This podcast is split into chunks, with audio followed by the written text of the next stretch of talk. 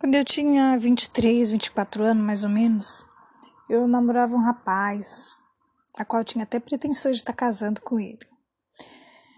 Mas algo improvável aconteceu numa noite. Fui numa festa com umas amigas e no final da noite a gente acabou dividindo o colchão para dormir, né, nós três. E foi naquela noite que a minha vida virou de cabeça para baixo. Eu e uma delas a gente acabou, a gente se beijou e depois de alguns dias ela ficou insistindo, ficou me procurando e eu acabei cedendo e me apaixonei por ela. terminei meu namoro com o rapaz. Depois de algum tempo, eu assumi publicamente que estava agora namorando com outra mulher. Eu contei para os meus pais, primeiramente, e a mãe, logo que soube, ela chorou muito, ela me rejeitou completamente, né? Rejeitou aquela situação. Não me rejeitou assim como filha, né? Mas ela não aceitou de maneira alguma que aquilo pudesse estar acontecendo. Ela disse que eu não poderia nunca mais estar participando da vida dela enquanto eu tivesse insistindo nessa coisa ridícula e demoníaca, que isso era coisa do capeta, onde já se viu. Deus criou homem e mulher, não tem essa de mulher com mulher, homem com homem, isso não existe. Isso é coisa do capeta. Então ela ela não aceitou de maneira alguma, né?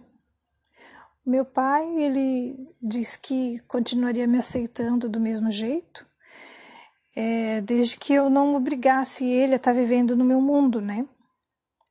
Então, foi assim que eu passei sete anos da minha vida com essa mulher e foram sete anos na qual eu, eu a amei com todas as forças, todas as minhas forças e razões, as loucuras Durante todos esses anos, hum, eu vivi hum. no mundo do homossexualismo e todos os seus desafios.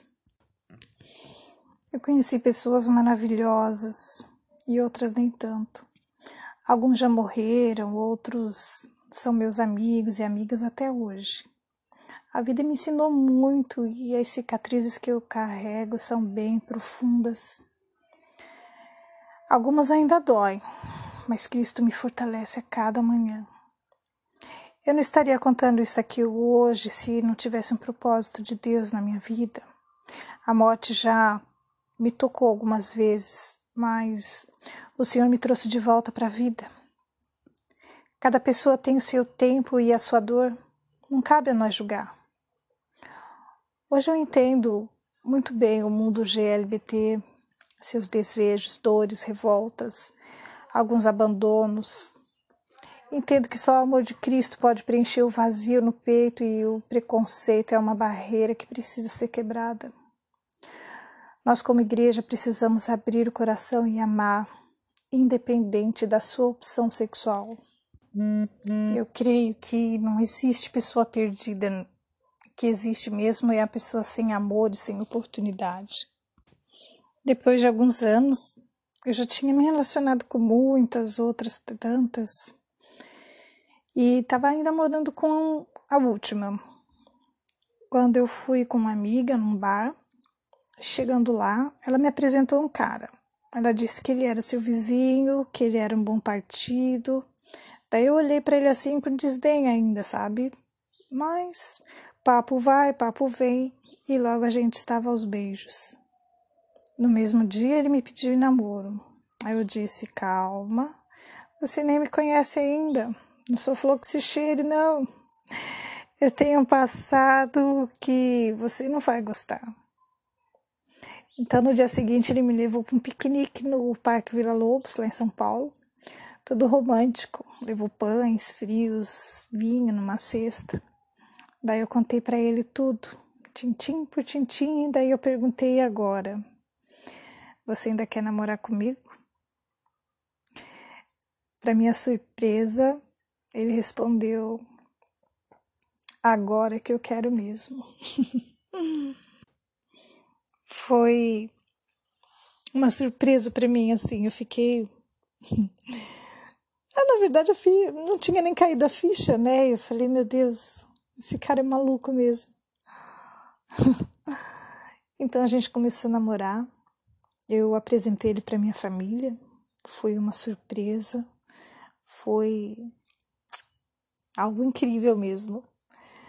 Depois de um ano a gente se casou. E agora no dia 1 de setembro a gente completa nove anos de casados. Temos um filho lindo, maravilhoso, de quatro anos. Ele é a bênção de Deus em nossa vida.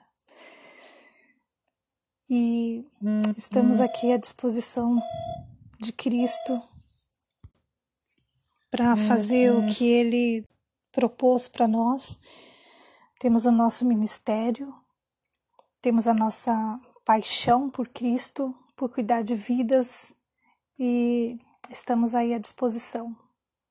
Se você conhece alguém que está passando por um momento parecido, se você é uma pessoa que está num relacionamento homossexual ou já teve um relacionamento assim, está tendo problemas, está tendo conflito, precisa de um apoio, precisa do, um, do amor de Cristo, precisa da palavra, precisa de uma oração, ou só de um sorriso. Então, mande uma mensagem que eu estou à disposição.